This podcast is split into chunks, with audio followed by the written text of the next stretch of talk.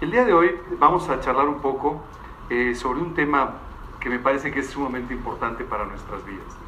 El tema de nuestra charla de hoy es si no tengo amor. Eh, la realidad es que cuando tú y yo hablamos del amor, seguramente esta es una de las palabras más usadas en nuestro idioma. No hemos llegado todavía a tal del desgaste como en inglés. En inglés las personas aman este, las hamburguesas, este, aman el sol, aman cualquier cosa. Nosotros no hemos llegado todavía a ese desgaste del idioma, pero la realidad es que cada vez que tú y yo utilizamos la palabra amor, la utilizamos con mucha frecuencia en formas que no tienen nada que ver con el amor. Esa es la realidad. El día de hoy tú y yo vamos a hablar un poco más sobre lo que es el amor, pero vamos a entender lo que es realmente el amor para que tú y yo podamos crecer seguramente en una de las cosas más importantes que Dios nos ha dejado y una de las cosas más importantes que tú y yo recibimos de parte de Dios. ¿Quién de ustedes le gusta sentirse amado? El que diga que no, no se preocupe, no lo despedimos en la puerta. La realidad es que todos queremos sentirnos amados, apreciados, estimados y, seguramente por eso una de las primeras eh, cosas que tú empezaste a disfrutar en tu relación con Dios es el hecho de sentirse profunda, sentirte profundamente aceptado, apreciado y amado. de eso vamos a hablar el día de hoy un poco más. Eh, seguramente uno de los libros más famosos sobre el amor es este, se llama El arte de amar, de un eh, filósofo y, escritor alemán, Erich Fromm, ¿verdad? Eh, no se lo recomiendo necesariamente, créanme que hoy vamos a hablar de principios un poco más útiles que los que aparecen en este libro. No obstante, es un tratado muy importante, muy reconocido sobre el amor. Y la verdad es que hoy tengo tres frases nada más que quisiera compartir con ustedes de ese libro. La primera es que eh, Eric Fromm no creía en la Biblia, ¿verdad? Pero de la misma manera que tú y yo entendía lo que era el amor diciendo, sin amor la humanidad no podría existir un día más. Eh, la realidad es que si tú y yo no nos sentimos amados, esto es algo que afecta profundamente nuestra vida en todos los sentidos. lee esta frase que te va a llamar la atención. Prácticamente no existe ninguna otra actividad o empresa que se inicie con tan tremendas esperanzas y expectativas y que no obstante fracase tan a menudo como el amor. ¿No? Si alguno de ustedes se ha sentido enamorado, seguramente empezó a, eh, ya sabes, eh, eh, enfrentó esta situación, bueno, con todo el entusiasmo del mundo, ¿verdad? No sé si ustedes han visto, pero en los últimos años he tenido que participar en algunas ceremonias de boda. Y la verdad es que lo difícil es que los chicos se concentren en la ceremonia porque están verdaderamente viendo la vida de color de rosa, ¿verdad? Eh, ¿Sabes qué es lo increíble? Lo increíble es esto. En los últimos años se ha reducido casi el 20% el número de matrimonios y ha aumentado el 74.3% el número de divorcios. O sea que fracasamos. la verdad es que es la empresa más importante es la empresa en la que más quisiéramos tener éxito y es la empresa en la que normalmente más fracasamos, ¿verdad? No se preocupen, este es del 2000 al 2011, no les puse el 2000 al 16, es un poco más deprimente, pero bueno. De este lado pueden ver una gráfica que me llamó muchísimo la atención. Este es cómo se ha incrementado el índice de divorcios contra, matrimonios. Y es verdaderamente de, darla, de dar tristeza, porque estás hablando de que en 20 años hemos pasado de 5.2 a casi 14. Es decir, el divorcio está creciendo de una forma extraordinaria. Y te aseguro que esto no es ni una moda ni algo que la gente quisiera, porque es uno de los procesos más dolorosos que uno enfrenta en la vida. Sin embargo, esto sucede una y otra vez porque fracasamos. Fracasamos y fracasamos. Y mira la consecuencia de esto. ¿Cómo ha aumentado la cantidad de nacimientos fuera del matrimonio? Hoy en día el 40.6% de los niños que nacen nacen fuera del matrimonio. Perdón otra vez 2008, hoy es un poco peor. Esa es la realidad. Si queremos sentirnos amados, si queremos estar en un núcleo de amor, en un núcleo familiar, si amamos a nuestros hijos, ¿por qué tenemos un desastre de este tamaño? Curiosamente, este, este mismo libro dice una cosa interesante. Dice, para la mayoría de la gente, el problema del amor consiste fundamentalmente en ser amado y no en amar, no en la capacidad de amar. Este filósofo se dio cuenta de que tenemos un problema y es que a todos nos gusta que nos amen, pero ninguno hace algo por amar a los demás. Esa es la realidad. Y curiosamente la felicidad no está tanto en ser amado como en poder amar a otros. Hoy vamos a hablar un poco del amor y seguramente vas a encontrar algunos algunos conceptos en la Biblia que tal vez no conoces muy bien, pero que te van a enseñar cómo tú puedes vivir una vida realmente exitosa en este sentido, cómo puedes tener un matrimonio, una familia, eh, eh, un trabajo, un ministerio realmente de gran impacto a través de poder experimentar y transmitir el amor de Dios por nuestras vidas. En 1 Corintios, el apóstol Pablo, eh, durante prácticamente dos capítulos, nos habla mucho sobre este tema. Y quiero decirte que es tan importante que tú y yo lo entendamos que dice 1 Corintios, si no tengo amor, vengo a ser como metal que resuena o címbalo que retiene. Y si tuviese toda la fe, fíjate bien, si tuviese toda la fe de tal manera que trasladase los montes y no tengo amor, nada soy. Yo escucho a muchas personas que dicen, yo tengo una gran fe, ¿no? Yo tengo una vida moral extraordinaria. Yo soy una persona muy espiritual. Te digo la verdad, el termómetro de tu espiritualidad básicamente es el amor que tú tienes por los demás, el amor que tú tienes por el Señor, el amor que tú tienes por las cosas de Dios. Ese es el termómetro real de tu espiritualidad y ese es el termómetro real de tu santidad.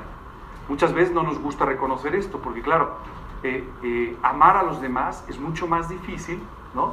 que aprender eh, algo más de doctrina. Muchas veces tú y yo estamos muy concentrados en saber mucho más de aspectos doctrinales de la Biblia, pero no estamos dispuestos a permitir que Dios toque con su amor nuestro corazón y nos permita de esta manera proyectar este amor hacia otras personas. Quiero decirte algo, nadie va a venir a Cristo porque tú tengas una vida un poco más moral que los demás. Nadie. Nadie va a venir a Cristo porque puedas recitar todos los libros de la Biblia en orden. Nadie va a venir a Cristo porque le puedas explicar qué es Gog y Magog. Nadie va a venir a Cristo por eso. ¿Sabes por qué van a, ver a venir a Cristo? Porque van a ver el amor de Dios reflejado en tu vida por ellos. Esto es lo que puede traer las almas a los pies de Cristo. El que ellos vean que toda esta doctrina de la Escritura, todo este mensaje del Evangelio está plasmado en el amor que Dios permite que tú tengas hacia otras personas, a veces que no conoces, a veces incluso que se conducen mal en tu contra, que actúan mal, que no te reconocen o incluso, incluso abiertamente tus propios enemigos. La realidad es que las estadísticas que te enseñé hace un rato lo que revelan es que aún con la gente que queremos y nos quiere, fracasamos. Ahora imagínate con los que no conocemos, los que no nos quieren o incluso los que están en contra nuestra. Es el fracaso ya está garantizado de antemano, ¿verdad? Ese ni te pongo la estadística, 100%, ¿verdad? Esa es la realidad. Pero curiosamente, cuando Dios nos dice que vayamos por el mundo predicando el Evangelio, cuando Dios nos dice que vayamos haciendo discípulos por todo el mundo, ¿sabes en qué se basa este trabajo? En el amor de Dios.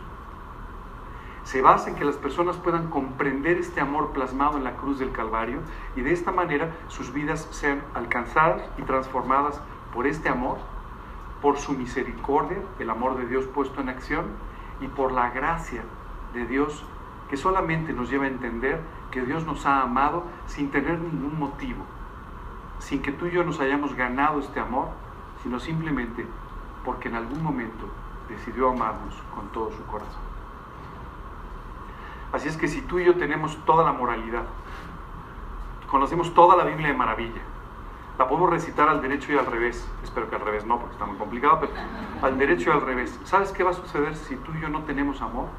Todo esto no sirve absolutamente de nada. Esto decía el apóstol Pablo. Y les decía a un grupo de personas de la iglesia de Corinto que estaban muy preocupados por ver quién era el más importante, quién era el que más sabía, quién era el más espiritual, este, y quién era el que más manifestaba esta espiritualidad a través de ciertos dones. Esta iglesia estaba tan preocupada por todo esto que se les había olvidado lo único realmente importante, que todo esto sin amor no vale nada, no tiene ningún significado. Y esto es algo lo que tú y yo tenemos que meditar, tenemos que aprender y en lo que tenemos que crecer. Solo quiero decirte una cosa, puedes aprender toda la Biblia de memoria, pero lo que nunca podrás hacer es llegar al límite de lo posible en cuanto al amor de Dios. Hace algunos años estaba leyendo la biografía de una mujer que sobrevivió a un campo de concentración durante la época de la invasión alemana a Europa. Y ella experimentó ahí lo que es el odio humano reflejado en la vida de su propia familia.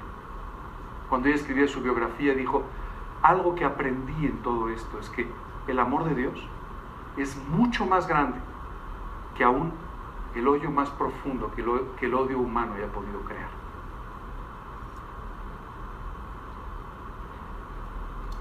Es importante que tú y yo entendamos algo. Hemos sido llamados a predicar de ese amor. Si tú y yo hablamos de la cruz sin ese amor, la cruz no tiene sentido. No tendría sentido.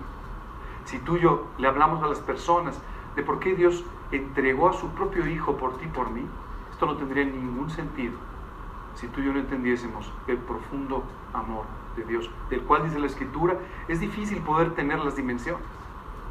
Es difícil que tú y yo podamos medir lo alto, lo ancho, lo largo de un amor tan profundo que cada día vamos entendiendo en mayor medida en nuestra vida diaria. En el Antiguo Testamento había dos palabras para hablar de este, de este amor. El primero, la primera palabra, me van a disculpar por mi pronunciación en hebreo, es como mi pronunciación en mongol más o menos, o sea, cero, pero bueno, la primera palabra es yesed. Y esta palabra se refería básicamente al amor como consecuencia de un pacto. Por ejemplo, tú tenías que yesed a tu esposa, ¿verdad? Porque firmaste un pacto. Así es que este amor en realidad era consecuencia de un pacto y Dios utiliza muchas veces esta palabra para hablar del amor que Él tiene, por ejemplo, por el pueblo de Israel o que tenía eh, por los creyentes. Un amor porque Él estableció una relación con nosotros, independientemente de tu conducta, de tu comportamiento, de lo que tú hagas. Él estableció un pacto y por lo tanto te va a amar. La segunda palabra, es así, no, yo no la puedo pronunciar, pero bueno, es algo así como ajaba o algo por el estilo, ¿verdad? Y habla del amor humano, ¿no? Y aquí en este sentido el hebreo es muy amplio. El amor hacia los demás, el amor a tu esposa, el amor a tus hijos, el amor a ti mismo, el amor a lo que tú quieras. Ellos distinguían básicamente estas dos palabras. Por ejemplo, en Jeremías, para que ustedes vean la aplicación de esas dos palabras, en este versículo muy conocido de Jeremías, les puse las palabras originales en hebreo. Dice, con amor, ese. Eterno te he amado, por tanto te prolongué mi misericordia. ¿De acuerdo? O sea, su misericordia proviene de un pacto que hizo con los hombres. El otro es un amor que Él decidió tener hacia nosotros. Porque nos amó tomó el compromiso de extender su amor en forma de misericordia hacia cada uno de nosotros. Y esto es algo así como extraordinario. Ahora, tú y yo no somos hebreos, no entendemos mucho hebreo, y entonces por eso les puse las, las tres palabras que en el griego se utilizan para el amor. Dos de ellas presentes en el Nuevo Testamento, la otra no. Y son agape o agapao, que es la palabra original en griego, y que básicamente eh, no se usa en el idioma casi fuera de la Biblia. ¿Sabes de qué se trata este amor ágape? Este es un amor absolutamente incondicional. Este es normalmente, este es el, el verbo que Dios utiliza para hablar de su amor hacia nosotros. Es un amor completamente incondicional. Es un amor profundo que no tiene nada que ver con la conducta del ser amado. ¿Ok? Es un amor no emocional, y es el más profundo amor que se puede tener por alguien. La Biblia utiliza también esta palabra para hablar de la relación entre creyentes, entre personas que conocen al Señor Jesucristo. Incluso en el Nuevo Testamento se hablaba de las reuniones de compañerismo como ágapes, o sea, reuniones de amor, en pocas palabras. Una buena pregunta que tú y yo nos podríamos hacer es, ¿las últimas reuniones de compañerismo en las que tú has estado cabrían en esta definición o regular? Porque bueno, la expresión que utilizaban era, nos vamos a reunir en amor. Eso, eso era, así era, ¿no? Independientemente del motivo, nos vamos a reunir en amor porque somos hermanos. Y somos hermanos que nos amamos de esta manera. Y esto es muy interesante, porque cuando tú amas de esta manera a un hermano en Cristo, no importa si es más joven o más viejo, no importa si es más alto más bajo, más delgado más gordo, si es un poco más pesado o un poco más simpático, da igual, no importa. Y esto es extraordinario. Una de las cosas que tú y yo a veces no desarrollamos es este tipo de amor entre nosotros. Y esto es muy delicado, porque cuando tú no amas de esta manera a tus hermanos, entonces vas a empezar a privilegiar las diferencias por encima de este amor.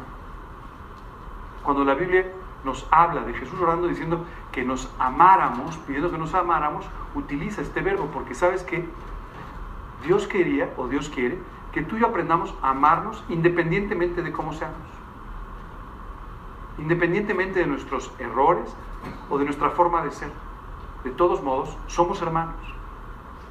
Y como tal, no hay ningún motivo por el cual tú no puedas amar a tu hermano. No lo hay. Vamos a hablar de otro tipo de amor donde se habla, por ejemplo, los hermanos hablando físicamente. Y los hermanos físicamente, pues a veces se quieren mucho, a veces un poco menos, ¿verdad? Este, pero este tipo de, de relación de hermanos en Cristo, no hay ninguna justificación para que tú y yo tengamos diferencias. Quiero decirte que conforme más profundo vivas para Cristo, las diferencias te serán más útiles para poder aprender de tus hermanos. Cuanto más superficialmente vivas tu vida espiritual, estas diferencias te separarán más de tus hermanos. Dios no se equivocó al ponerte alrededor de personas que son diferentes a ti. Más bien, Él tenía el maravilloso propósito de enriquecer tu vida a través de ponerte con personas diferentes, con visiones distintas de la vida y seguramente con conductas muy diferentes. Eh, recuerdo cuando yo empecé a tomar estudios de la Biblia, yo había escuchado que en esos estudios seguramente conocería a mis mejores amigos. Y el primer día de los estudios, pues me asusté. Porque llegué el primero y cuando los vi entrar yo dije, no, pues no. ¿Será que hoy no vino alguno? No, la realidad no era esa. La realidad es que, que Dios había preparado las vidas adecuadas para mi vida y mi vida para las vidas de los demás. De tal manera que como dice la escritura, hierro con hierro se aguza, y fuimos convirtiéndonos en los mejores amigos. Esto permitió que meses después ya ninguno de nosotros fuera como éramos antes. Pero las vidas de todos fueron profundamente enriquecidas por este proceso precioso de parte de Dios.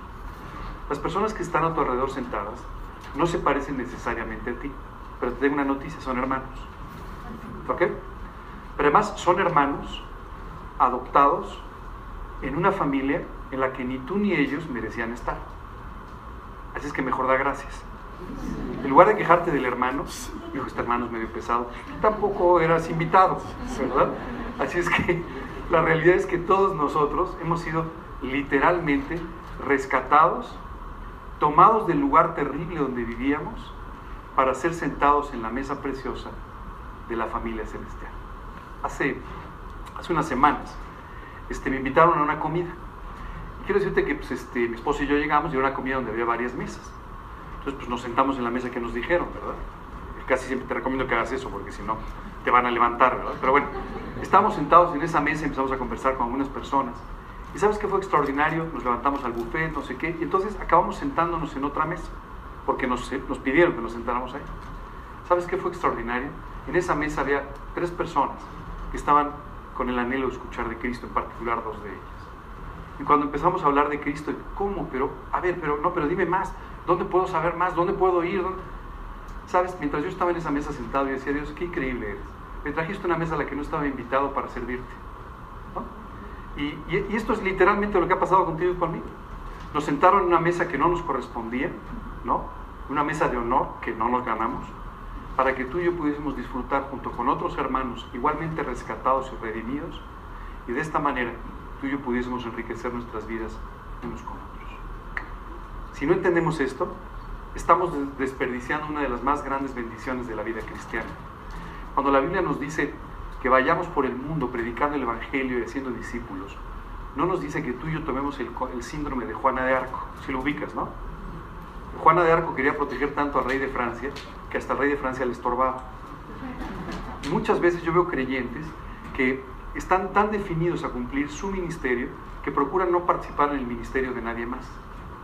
Quiero decirte que esto es un error terrible y solamente manifiesta una, una total falta de amor entre nosotros. Tenemos que aprender que todas nuestras vidas están entrelazadas. Aunque no te has dado mucha cuenta, todas nuestras vidas están profundamente entrelazadas la persona que nos invitó a esa comida, estaba orando y con toda intención nos sentó en una mesa en la que ella sabía que había unas personas en problemas que además de alguna manera simpatizaban con el, con el Evangelio y era el lugar para poder hablarles de Cristo. Así es que tú vas a ir encontrando poco a poco cómo Dios ha ido entrelazando nuestras vidas para poder cumplir con este precioso ministerio de ganar las almas. Cuando tú y yo queremos hacerlo solos y pensamos que no necesitamos de nadie, en realidad estamos bastante confundidos. Y lo único que manifiesta esta confusión es nuestra falta de amor por nuestros hermanos y nuestra falta de amor por las almas. Te recomiendo que medites mucho en este tipo de amor. Esta es la forma en la que Dios te amó y esta es la forma en la que tú tienes que aprender a amar a tus hermanos y amar a todas las personas que te rodean, los conozcas o no los conozcas. Hay una segunda palabra que la Biblia utiliza para hablar de amor, otra palabra en griego, que es fileo o filos. Fileo básicamente nos habla de un amor que en español traducimos como amor filial, ¿verdad? ¿Ustedes saben lo que es el amor filial, el amor fraternal? No, pues ya se lo saben, ¿para qué les digo? El amor filial es el que tú sientes por tus hermanos, ¿verdad? O el que tú sientes por personas con las que tienes desarrollada una relación, ¿de acuerdo? Este es un amor, quiero decirte que, por ejemplo, este es un amor que debe estar presente en los matrimonios, aunque pareciera muchas veces que no es así. Este es el amor que genera lealtad, este es el amor que genera fidelidad, este es el amor que permite que tú y yo tomemos compromisos con personas, ¿de acuerdo? Y este amor es tremendamente importante. Este amor también se presenta entre los hermanos en Cristo y debe presentarse entre, las, entre los amigos y debe presentarse en el matrimonio. Esto es lo que hace que tú y yo seamos del mismo equipo, en pocas palabras. Que seamos eh, leales unos con otros y que podamos de esta manera amarnos por el solo hecho de ser parte de la familia. Yo tengo el gran privilegio de tener un hermano al que aprecio mucho y que es una persona extraordinaria. Pero quiero decirte que además de todas sus cualidades, es mi hermano. Punto. ¿Me entiendes? Entonces puede ser extraordinario, pudiera un día no serlo, pero da igual. Es mi hermano y como consecuencia hemos ido desarrollando este amor filial entre nosotros que permite que en una situación o en otra, nos equivoquemos o no, sigamos amándonos como hermanos. Es importante que tú aprendas a desarrollar este tipo de amor, porque este tipo de amor es el que te permite tener relaciones estables por mucho tiempo y poder participar en el proyecto de otras personas. Y por último hay otra palabra, eros. Esta palabra no aparece en el Nuevo Testamento, sin embargo es otra expresión griega que nos habla del amor sentimental, del amor pasional, incluso del amor físico. ¿De acuerdo? Que es otro tipo de amor que también es adecuado, este no necesariamente entre amigos, ¿verdad? Pero generalmente entre personas, entre con tu esposa, tu esposo, eh, eh, eh, personas con las que estás relacionada, relacionado en forma sentimental. ¿Ok? ¿Vamos bien hasta aquí? ¿Sí? Ustedes sabían ya todo esto, yo creo. Pero bueno. ¿Sabes qué dice la escritura en Efesios, por ejemplo? Dice, con toda humildad y mansedumbre, soportándoos con paciencia los unos a los otros en amor. Y aquí habla de filos. Esta es la palabra que utiliza. O sea, que dice que nosotros tenemos entre nosotros que soportarnos. Dice otro versículo, sobrellevarnos, ¿verdad? En amor. ¿Por qué? Pues simplemente porque somos hermanos. Entonces tú y yo tenemos que aprender a sobrellevar nuestras limitaciones, nuestras debilidades, nuestros problemas, amándonos profundamente unos a otros. Dice también, pero acerca del amor fraternal, ¿verdad? ¿Se acuerdan que esta palabra también significa amor fraternal? No, es, no tenéis necesidad de que os escriba, porque vosotros mismos habéis aprendido de Dios que os améis unos a otros. Así es que como tú puedes ver, entre creyentes hay una mezcla de este amor ágape y también de este amor filos, porque poco a poco vamos desarrollando estas relaciones de lealtad que nos permiten ser parte del mismo equipo, por decirlo de alguna manera. ¿Sí? ¿Vamos bien? ¿Todo bien? ¿Os parecen bien estos versículos? Qué bueno. Vamos a hablar ahora de este amor ágape, porque de este tenemos mucho que hablar el día de hoy. Este es el tema central de nuestra conversación. Dice la escritura, porque Dios me es testigo de cómo os amo a todos vosotros con el entrañable amor de Jesucristo. Este versículo de Filipenses es extraordinario, porque Pablo aquí lo que nos está diciendo es, me caen muy bien, ¿no? Qué bueno que vinieron, me caen muy bien, son, pero la realidad es que yo los amo con el amor de Jesucristo, es decir, yo los amo con, claro, ¿verdad? Con este tipo de amor. Pues yo los, los amo en forma entrañable. Cuando Pablo escribe esta carta a los filipenses, Pablo conocía a algunos de los creyentes de Filipo, pero no a todos. No obstante, realmente tenía un profundo amor por ellos que era provocado por este entrañable amor de Jesucristo. Muchas veces tú y yo nos esforzamos por amar a alguien. Te digo la verdad, no pierdas tu tiempo. No puedes esforzarte en amar a alguien. Lo único que puedes hacer es permitirle a Dios que derrame su amor en tu vida para que de esta manera tú puedas amar con ese amor entrañable a otras personas. Esto es lo que tú y yo podemos aprender de este versículo. Pablo los amaba con el amor de Dios. Y esto permitía que Pablo pudiera amar a este grupo de personas, entre los cuales había muchas personas que ni siquiera conocía. Pero Pablo los amaba profundamente, dice el versículo, entrañablemente. Hoy quiero que te hagas una pequeña prueba. Quiero que nada más pienses un momento, no voltees a verlos porque ser muy evidente, ¿verdad? Piensa un poco nada más en las personas que están cerca de ti que conoces. ¿Ok? Recuerda por un momento las personas con las que tratas cotidianamente. ¿Realmente tú podrías decir que tienes un entrañable amor por ellas? No te estoy preguntando si les has hablado de Cristo. No te estoy preguntando si te caen bien o mal. No te estoy preguntando qué afinidad tienes con ellos. Te estoy preguntando, ¿realmente sientes por ellos un entrañable amor como el que está explicando aquí el apóstol Pablo? Si tú no tienes ese entrañable amor por ellos, en realidad te falta amor. Recuérdate, si te falta amor, puede ser como un símbolo un símbolo que retiñe puedes simplemente ser como un metal que resuena pero que no tiene ningún sonido aceptable, agradable, con sentido. Así es que tú y yo podemos estarle hablando al vecino de Cristo. Pero si tú y yo no tenemos este entrañable amor por Él, ¿sabes qué está sucediendo? Nada. Realmente nada. Sin duda Dios estará haciendo su trabajo a través de, de su palabra, pero tu vida no estará apoyando lo que estás diciendo con tus palabras. Hace Hace algunos años recuerdo que cuando tuve el privilegio de conocer a mi amiga Lourdes, eh, Lourdes vivía en otro país, vivía en Guatemala, y yo en ese momento no conocía Guatemala, luego tuve que ir varias veces. Pero la ciudad de Guatemala en ese momento era una ciudad pequeña y una ciudad poco sofisticada, hoy en día es una ciudad muy cosmopolita, muy diferente. Recuerdo que cuando yo escuchaba a Lourdes hablar de Guatemala en alguna oportunidad en México, yo decía, wow, pues es Nueva York, es chiquito. O sea, la Quinta Avenida es camino de tierra al lado de la avenida de la Reforma de Guatemala. O sea, esto es un lugar extraordinario. Cuando fui me paré en el lugar y dije, bueno, más o menos, ¿cierto? No es tan desarrollado, no era, hoy en día es una ciudad preciosa y cosmopolita, en ese momento no lo era, estaba saliendo de una guerra civil. Pero yo recuerdo que el día que me paré en, esa avenida de Guatemala, lo primero que pensé no fue en la altura de los edificios ni su arquitectura, sino pensé en el entrañable amor de Jesucristo, de mi amiga Lourdes por el lugar donde Dios la había puesto a servirle. Yo dije, estoy aprendiendo lo que es amar un lugar, independientemente de cómo se ve, independientemente de cómo sea, independientemente de que sea más atractivo, menos, más interesante, menos, más afín culturalmente, menos, da igual. Ella ama entrañablemente este lugar, porque el amor de Jesucristo la ha llevado a amar a todas estas personas, aun cuando no las conozca.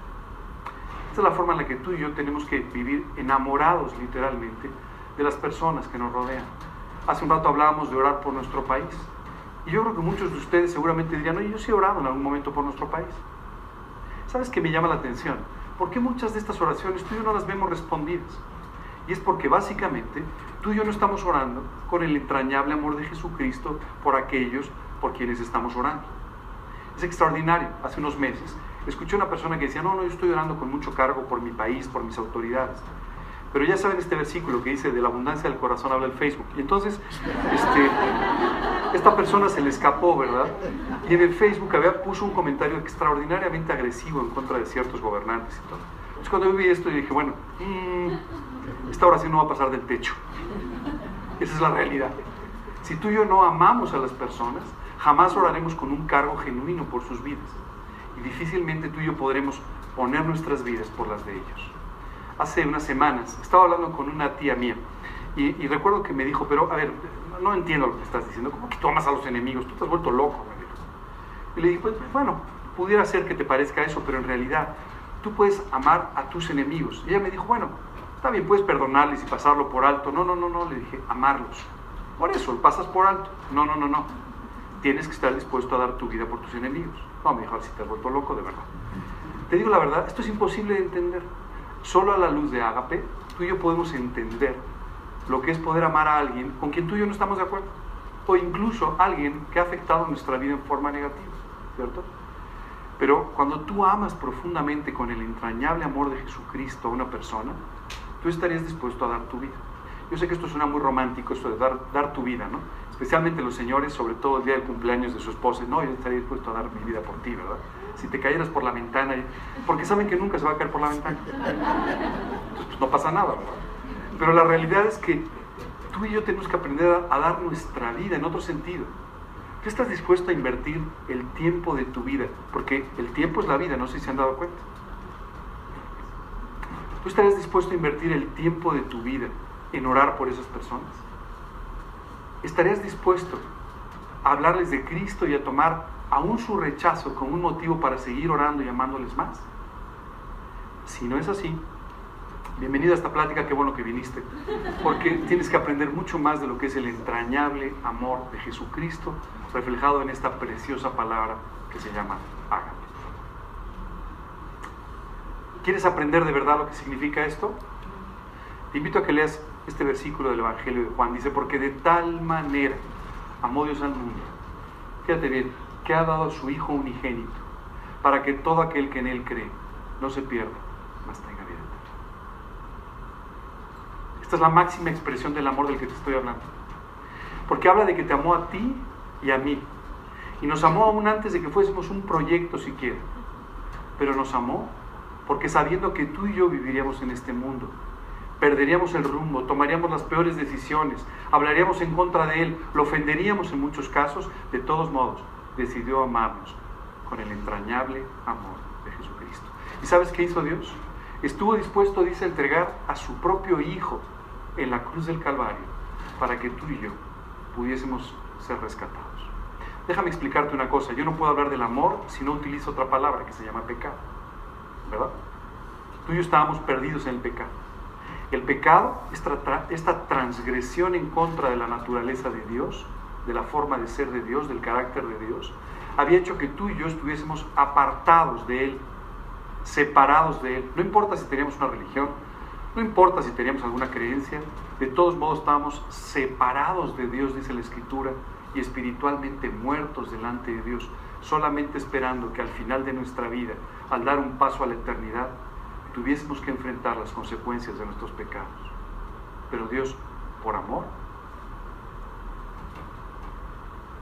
entregó a su propio Hijo en la cruz del Calvario para que tú y yo fuésemos alcanzados por su misericordia fuésemos perdonados por nuestros pecados, por el pago de Jesucristo en la cruz, y fuésemos adoptados e invitados a esta extraordinaria familia. Si tú quieres ver un monumento al amor, no busques demasiado. No necesitas esperar al siguiente San Valentín ni alguna otra idea creativa de un diseñador. Ese es el monumento más grande que existe al amor. Una cruz en el Monte Calvario donde Jesucristo murió pagando por cada uno de los pecados que tú y yo hemos cometido, aunque no se lo habíamos pedido, solamente porque decidió amarnos con todo su corazón. Si tú todavía no, no, has experimentado este amor en tu vida, si tú todavía no has invitado a Cristo a tu corazón como tu Señor, como tu Salvador personal, quiero decirte que este es un momento crítico, importantísimo porque hoy estás escuchando hablar de un amor del que seguramente no sabías nada.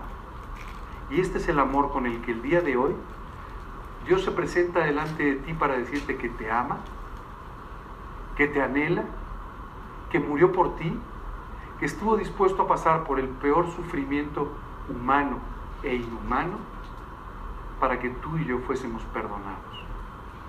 Y el día de hoy tú tienes la extraordinaria oportunidad de pedirle a Dios que te perdone apropiar su amor e invitarlo a morar en tu corazón, para que este amor se consume para siempre en tu vida y Él pueda ser no solo tu Señor y tu Salvador, pero además ese Padre amoroso que te adoptó o que te adopta para que puedas disfrutar de la vida y la eternidad que tiene preparada para ti.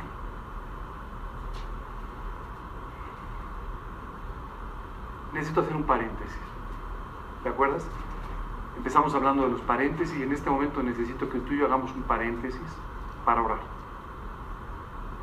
Si el día de hoy tú te has dado cuenta de que necesitas de este profundo amor, si el día de hoy te has dado cuenta de tu necesidad de ser perdonado, salvado de tus pecados, si el día de hoy tú has entendido por primera vez que Jesucristo murió en la cruz para salvarte, para liberarte eternamente de la paga de tus pecados, hoy te quiero pedir que me acompañes en este momento en una oración para pedirle a Dios que entre en tu vida y la transforme para siempre.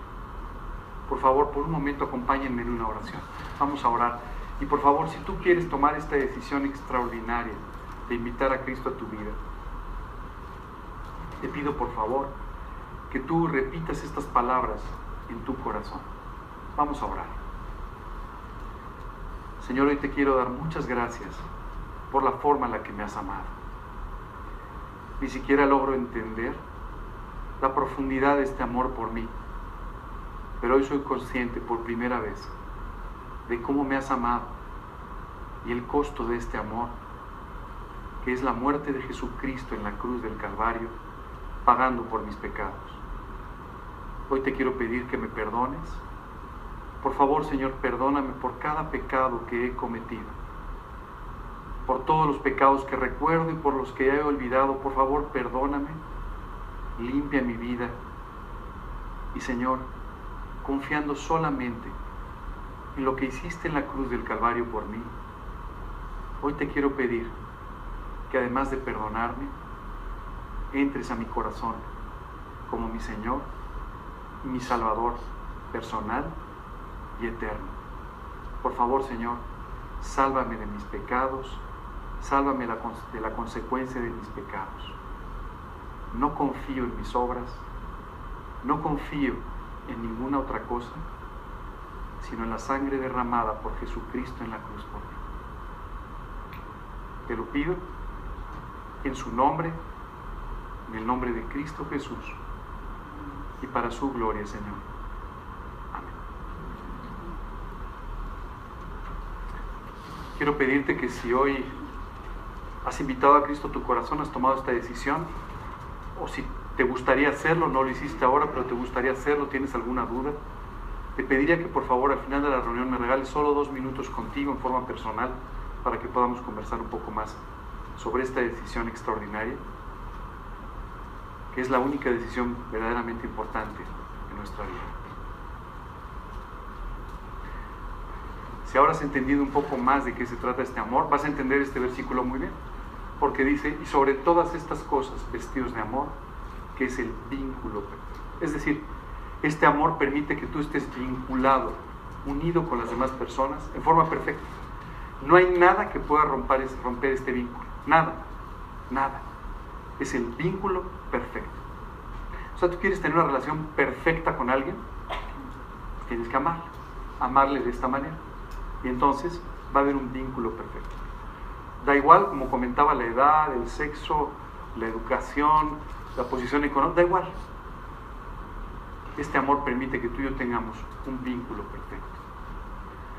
Y el apóstol Pablo en 1 Corintios nos habla de algunas de estas características de este amor. Yo hoy quiero pasar con ustedes, más o menos rápido, por cada una de estas características. Porque estas características, ¿sabes qué nos dicen?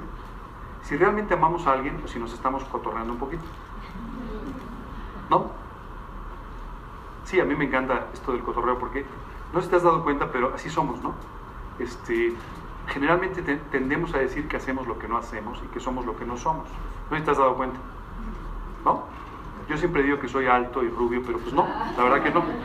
Entonces, eh, la Biblia es extraordinaria porque nos enfrenta a lo que realmente somos. Es un espejo espiritual que nos permite ver lo que realmente somos y donde realmente estamos. Y el día de hoy quiero que tú y yo sigamos este termómetro espiritual del amor para que encontremos en lo que estamos fallando pero también encontremos la forma real de vivir. Comienza diciendo, no se irrita. Ajá. Em, ¿Quién de ustedes no se irrita nunca? Lamento empezar por la primera, pero Dios nos dice que este amor nos lleva a no irritarnos, nos lleva a ser lentos para la ira, nos lleva a ser lentos para enojarnos. Dime una cosa, ¿tú te enojas igual con alguien que te cae bien que con alguien que te cae mal?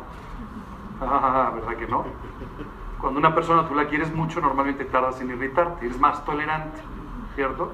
Bueno, si tú y yo pudiésemos amar con este amor a los demás, seguramente seríamos muy tardos para la ira, como Dios nos enseña. ¿Sabes qué es extraordinario? este atributo tuyo lo aprendemos de Dios. Si Dios se enojara con nosotros cada vez que nos lo merecemos, pues estaríamos en un auténtico problema. Pero gracias a Dios, este amor de parte de Dios y que tú y yo tenemos que proyectar, no se irrita. Es decir, es lento para la ira, es tolerante. Dice después, no guarda rencor. Esto es muy interesante porque dice que pasa por alto el insulto. Cuando tú no guardas rencores, que aunque una persona no te trate bien, no te diga eh, lo que mereces o lo que sea, de todos modos tú puedes pasar por alto. ¿Recuerdas este principio de la escritura de pasar por alto de la ofensa? ¿Te acuerdas cuando dice que el amor cubre multitud de faltas? O sea, puedes pasar por alto de las faltas de los demás. Esto es lo que puedes hacer cuando tú amas a las personas. Cuando tú no amas a las personas, entonces, ¿qué es lo que sucede? Guardas rencor. ¿Verdad? Se la cobras. A mí me encanta, hay gente que de repente platicas con ellos, ¿qué te parece esta situación? Mira, hace 25 años esta persona, qué memoria. ¿Sabes qué? El rencor abusa la memoria, ¿eh? es extraordinario. Es un error terrible.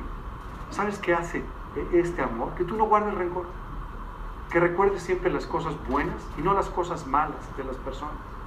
Que siempre tengas un estereotipo correcto de las personas a las que amas. ¿Sabes? Hace muchos años. Recuerdo que tomé un día un estudio donde me hablaban de la amistad.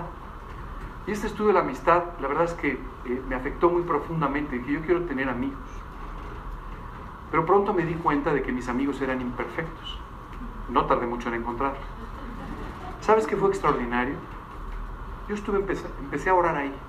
Y empecé a orar diciéndole a Dios, Dios, quiero pedirte que tú me lleves a recordar en forma muy clara algo extraordinario de mis amigos. Algo extraordinario que mis amigos hayan hecho o con lo que hayan influido mi vida. De tal manera que el día que se equivoquen, el día que no hagan algo correcto, yo siempre recuerdo, siempre recuerde aquello que me llevó a amarlos. Te recomiendo que hagas algo así. En lugar de guardar rencor, guarda los recuerdos del trabajo precioso que Dios hizo en tu vida a través de la vida de esa persona que ahora sí se equivocó, como tú te has equivocado muchas veces. También dice en 1 Corintios, no se goza de la injusticia, más se goza de la verdad. ¿No? Qué curioso porque dice básicamente que no se goza de la injusticia, es decir, no se goza de cualquier cosa equivocada, cualquier cosa injusta, sino dice, se goza de la verdad. ¿Sabes? Esto es extraordinario. Este amor te va a llevar a gozarte de la verdad, te va a llevar a gozarte de todas aquellas cosas contenidas en la palabra de Dios, de todas las cosas que en cualquier momento tú irás aprendiendo y que, se convertirán en los cimientos de tu vida. No, te gozas de no se goza de la injusticia, más se goza de la verdad. Déjame pasar un poco, intencionalmente quise darte estos tres porque me parece importante empezar con ellos, pero déjame por un momento pasar a los primeros atributos mencionados en el versículo. Dice que el amor es sufrido, es decir, no buscar revancha y sufre el daño. ¿Quién de ustedes está dispuesto a sufrir siempre el daño? Ahora no se levantan las manos, ¿verdad? Esa ya lo sabía. ¿Sabes qué es lo que pasa? Siempre, siempre tú y yo entendemos la palabra sufrido como alguien resignado. No, sufrido quiere decir que no le importa sufrir por amor de sus hermanos. Que no le importa sufrir por amor de otras personas. Esta característica la podemos ver muy bien en la actitud de Cristo, ¿cierto? Jesús fue sufrido. Él sufrió en la cruz del Calvario por amor de ti y de mí. Y dice la Escritura que no, no, le, no le importó sufrir el oprobio. Dice que menospreciando el oprobio, ¿de acuerdo? Él caminó hasta este sacrificio en la cruz. Así es que no le importó el oprobio, es decir, la vergüenza, y todo lo que le hicieron, no le importó. Estuvo dispuesto a sufrirlo por amor. Dice también la Biblia que el amor no tiene envidia. Uy, eso quiere decir que este amor no es nada humano, ¿verdad? Porque los seres humanos somos bastante envidiosos. Esa es la realidad. No siempre envidiamos cosas materiales. A veces envidiamos una familia, a veces envidiamos una posición o envidiamos cualquier cosa. Pero tú y yo tenemos que aprender a amar de tal manera que tú y yo podamos siempre disfrutar de las bendiciones de otro. ¿Cómo podemos encontrar una falta de amor en este sentido en nuestras vidas? Si tú no te puedes gozar de las bendiciones de los demás, algo no anda bien. Si tú no puedes disfrutar de la forma en la que Dios está prosperando en cualquier ámbito de la vida a las personas que están cerca, algo no anda bien contigo y tienes que tener cuidado. Porque eso significa que hay envidia y hay falta de amor. Yo tenemos que disfrutar de este amor. ¿Sabes? Hay una, hay una carta, una epístola que en particular me encanta. Es la carta a los filipenses. Y déjame te explico por qué. Eh, la primera, el primer lugar de Europa donde llegó eh, Pablo en sus viajes misioneros fue Macedonia y fue específicamente este lugar en Filipos. Y tú sabes que generalmente cuando tú y yo somos guiados por Dios a hacer algo, pues casi siempre pensamos, vamos a hacer un desembarco, ya sabes, ¿no? Y entonces lo que sucede es que tú te esperarías 300 misioneros entrando en Macedonia, este, ¿me entiendes? En ese tiempo no había internet, así es que no se podía, pero, pero no, no fue así. A pesar de que el Espíritu Santo movió claramente a Pablo a llegar a este lugar, la realidad es que en Filipos no hubo grandes conversiones. No se convirtió la ciudad, no pasó nada extraordinario. Hubo algunas conversiones. Y esta iglesia fue poco a poco creciendo, poco a poco creciendo. Pero ¿sabes qué es extraordinario de la iglesia de Filipos? Fue una iglesia en la que no había tacha. Cuando tú revisas la carta a Filipenses, no hay un solo tema que le recrimine Pablo. No hay nada. Era una iglesia que vivía bien, vivía para Cristo. Es, es una carta donde además el apóstol Pablo puede abrir su corazón y puede enseñarnos muchas cosas de su vida que tú y yo no conoceríamos de otra manera. Ahí es donde aparecen estos famosos versículos, todo lo puedo en Cristo que me fortalece. Cuantas cosas eran para mí ganancia las he estimado como pérdida. Para mí el vivir es Cristo y el morir es ganancia. Y todo esto solamente es la apertura del corazón de Pablo que podía llevar a cabo entre un grupo de personas que comprendían la profundidad del amor de Dios. Quiero decirte que eh, eh, eh, este, esta actitud llevaba a Filipos o a los filipenses a preocuparse por todos los demás. No solamente se preocupaban por la vida de Pablo y por su sostenimiento, sino que estaban preocupados porque otra ciudad había pasado por un problema económico y no podía participar. Así es que ellos estaban dispuestos a ayudar. Siempre estaban dispuestos a ayudar. Siempre estaban dispuestos a participar. Siempre estaban dispuestos a gozarse con los demás.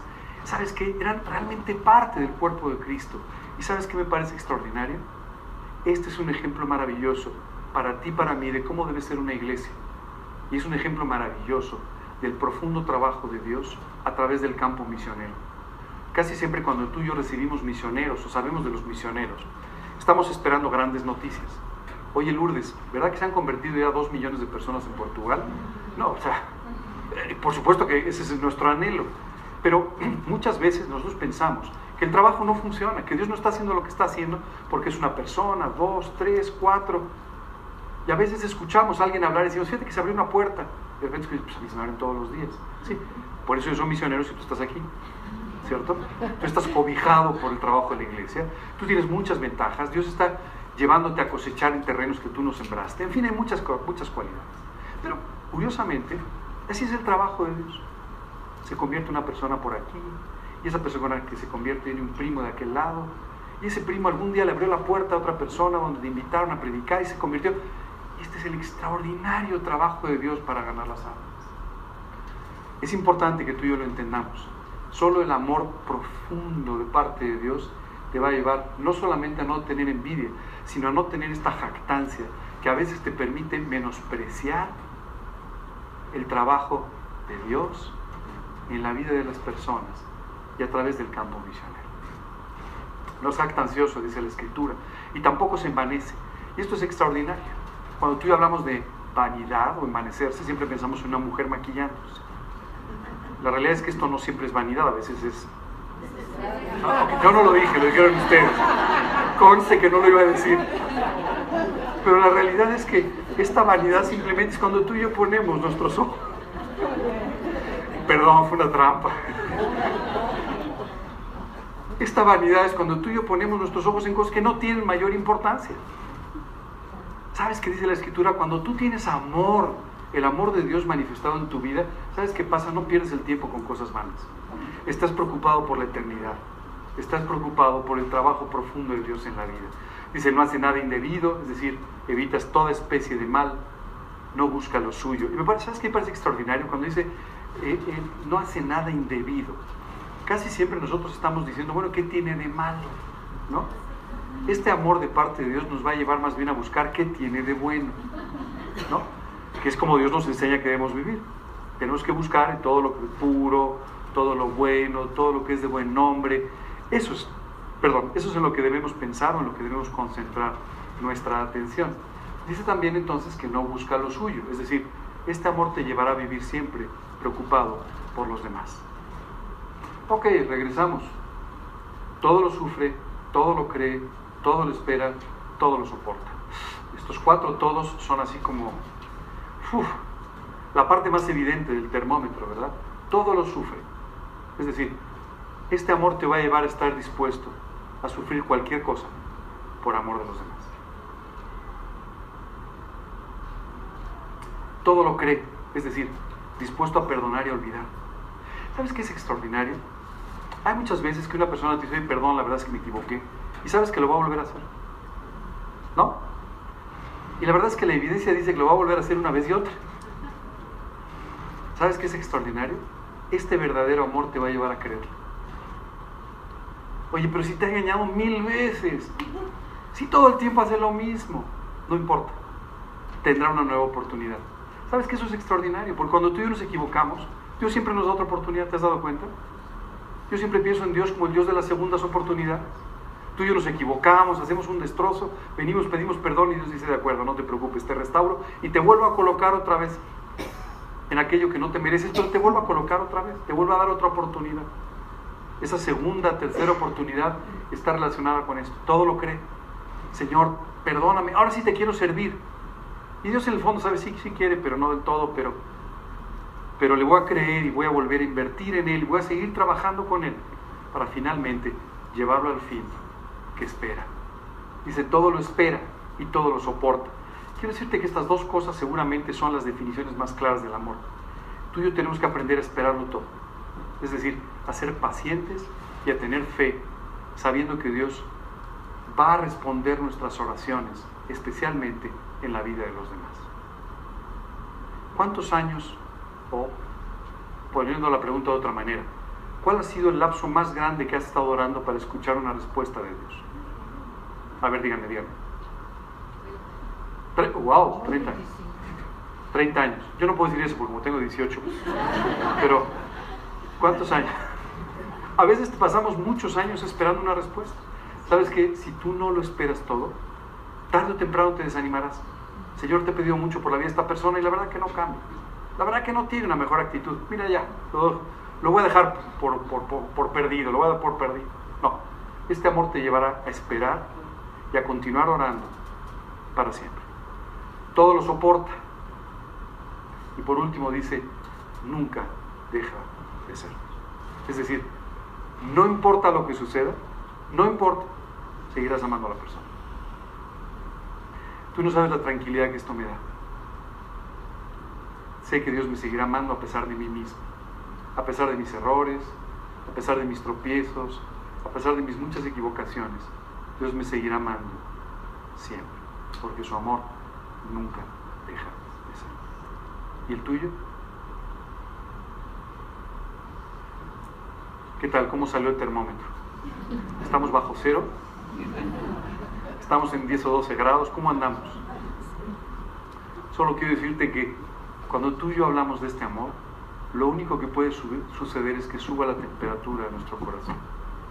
Y Dios nos lleve a amar más profundamente, a tomar la decisión de pedirle a Dios que nos lleve a amar mucho más profundamente a todos los que nos rodean. Este amor por el Señor va a traer como consecuencia un profundo amor por los hermanos en Cristo. Traerá también un profundo amor por las almas. un profundo amor incluso por nuestros enemigos, por nuestra familia o por el prójimo en términos generales. Si no tienes amor, lo demás de nada sirve. ¿Cómo podemos crecer en el amor? Ya nada más. o ya me has dicho que no, ahora dime cómo. Ok, ¿cómo podemos ir creciendo en este amor? La primera recomendación que te daría es, tú necesitas pasar tiempo con el Señor en lectura y en oración. Muchas veces tú y yo descuidamos nuestro tiempo devocional, el tiempo que pasamos leyendo y orando. Pero por favor quiero que entiendas que de ese tiempo depende toda tu vida. De la profundidad de ese tiempo depende toda tu vida. Las oraciones y las convicciones del día de hoy son los milagros de mañana. Las decisiones de fe del día de hoy son los frutos y las victorias del día de mañana. Tú y yo tenemos que pasar tiempo con nuestro Señor. Esta es la fuente de amor, esta es la fuente de victoria, esta es la fuente que va a permitir que tú y yo podamos vivir cada día más profundamente la vida cristiana. Tú y yo tenemos que aprender a meditar en lo que la Biblia dice sobre el amor de Dios. Cuando, cuando hablamos de meditar no significa que te pongas en una posición extraña doblando las rodillas, o alguna, ya sabes, alguna cosa extraña, ¿verdad? Este, y con un ambiente místico. Lo que tú necesitas es pasar tiempo con los versículos de la Biblia y meditando en las enseñanzas que Dios nos está dando en su palabra con respecto a su amor.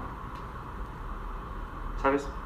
Es imposible no enamorarse de un Dios que si tú pasas tiempo con Él, literalmente te va a seducir. También tenemos que meditar en el destino eterno de las personas y esto te llevará a amarlas. Yo escucho muchas veces personas que dicen, no hombre, este se merece lo peor.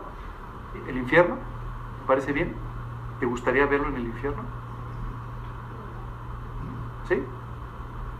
¿Hay alguien que tú de verdad quisieras ver en el infierno? Bueno, pues entonces quiero decirte algo. Tienes que meditar en el destino de las personas. Si tú meditas en el destino de las personas, serás incapaz de actuar en contra de esas personas o de privarles de la oportunidad de que escuchen el Evangelio. Tienes que meditar en cómo Dios te rescató, lo que hizo por ti, dónde te encontró y cómo te encontró. Eso es bastante fácil, solo tienes que recordar un poco, no mucho, un poco. Hace algunos años, un hombre de gran eminencia eh, en la India tomó una decisión muy importante. Él venía de un medio muy, eh, muy pobre y había, había prosperado mucho durante su vida. Tomó una decisión muy interesante. En su casa, una gran residencia, colocó en una habitación los muebles que había tenido cuando era muy pobre. Y todos los días pasaba un rato en la habitación recordando de dónde venía. Solamente te recomendaría que de vez en cuando voltees a esa habitación para volver a ver de dónde te rescató. Y esto te llevará a enamorarte de él. Tienes que pasar tiempo meditando en la cruz. A los pies de la cruz, las cosas importantes dejan de ser.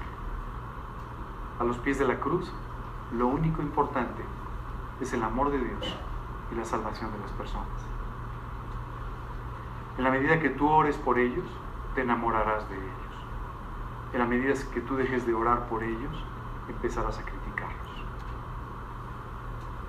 Conforme vayas viviendo en santidad, en la plenitud y la llenura del Espíritu Santo, este amor de Dios podrá embargar tu corazón y esto permitirá que tú ames a los demás.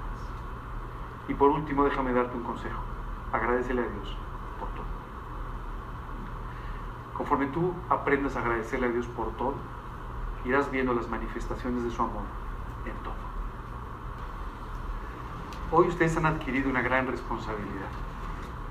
Ya no pueden salir de aquí diciendo que aman a alguien si no pasan por la lista. Hoy no pueden salir de aquí diciendo que aman a alguien si realmente no lo aman. Y el reto importante de todo esto, ¿sabes cuál es? Tenemos que aprender a amar en estos términos buscando a Dios en lo profundo, siguiendo estas recomendaciones para que Dios pueda hacer útil tu vida.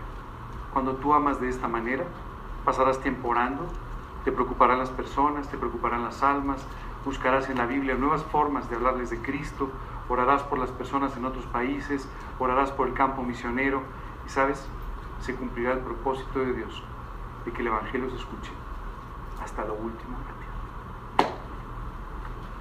Dios nos dice, ama a tu prójimo como a ti mismo. Sí. ¿Cómo sé Bueno, es interesante pensar qué decisiones tomas para contigo mismo, ¿cierto? Este, cuando Dios nos dice que nos amemos a nosotros mismos, no significa que, ah, qué tipazo soy, ¿no? Sino más, sino más bien se refiere específicamente a que tú y yo estemos tomando las decisiones correctas con respecto a nuestra propia vida. Nosotros tenemos que amarnos en tanto que Dios nos ama y viéndonos a nosotros mismos como Dios nos ama, como Dios nos ve, perdón, como el objeto de su amor, como la niña de sus ojos, como lo más preciado que Él tiene, a pesar de nuestros errores, a pesar de nuestros problemas y a pesar de nuestras limitaciones. La Biblia dice que pensemos de nosotros mismos con cordura, no pensando mejor de nosotros ni peor de nosotros pero pudiendo amarnos a nosotros mismos porque somos amados por un Dios que decidió amarnos. O sea, no nos amamos porque qué tipazo, qué guapo soy, sino más bien nos amamos en los términos en los que sabemos que somos amados por Dios. Fuimos creados de forma única, diferente, y con un propósito específico de parte de Dios para la vida de cada uno de nosotros. Qué impresionante. Sabes que vivimos en un país donde el 48% de la población vive bajo el estándar de pobreza de las Naciones Unidas. Entonces, hay necesidad, hay toda la necesidad del mundo desde el punto de vista material. Pero solo te quiero decir una cosa, solamente el 8% de la población, según el INEGI, somos cristianos. Así es que tienes no 48, 92% de gente profundamente necesitada de escuchar del Evangelio. Hay mucha más necesidad de la que alcanzamos a ver. Muchísimas gracias, que Dios los bendiga.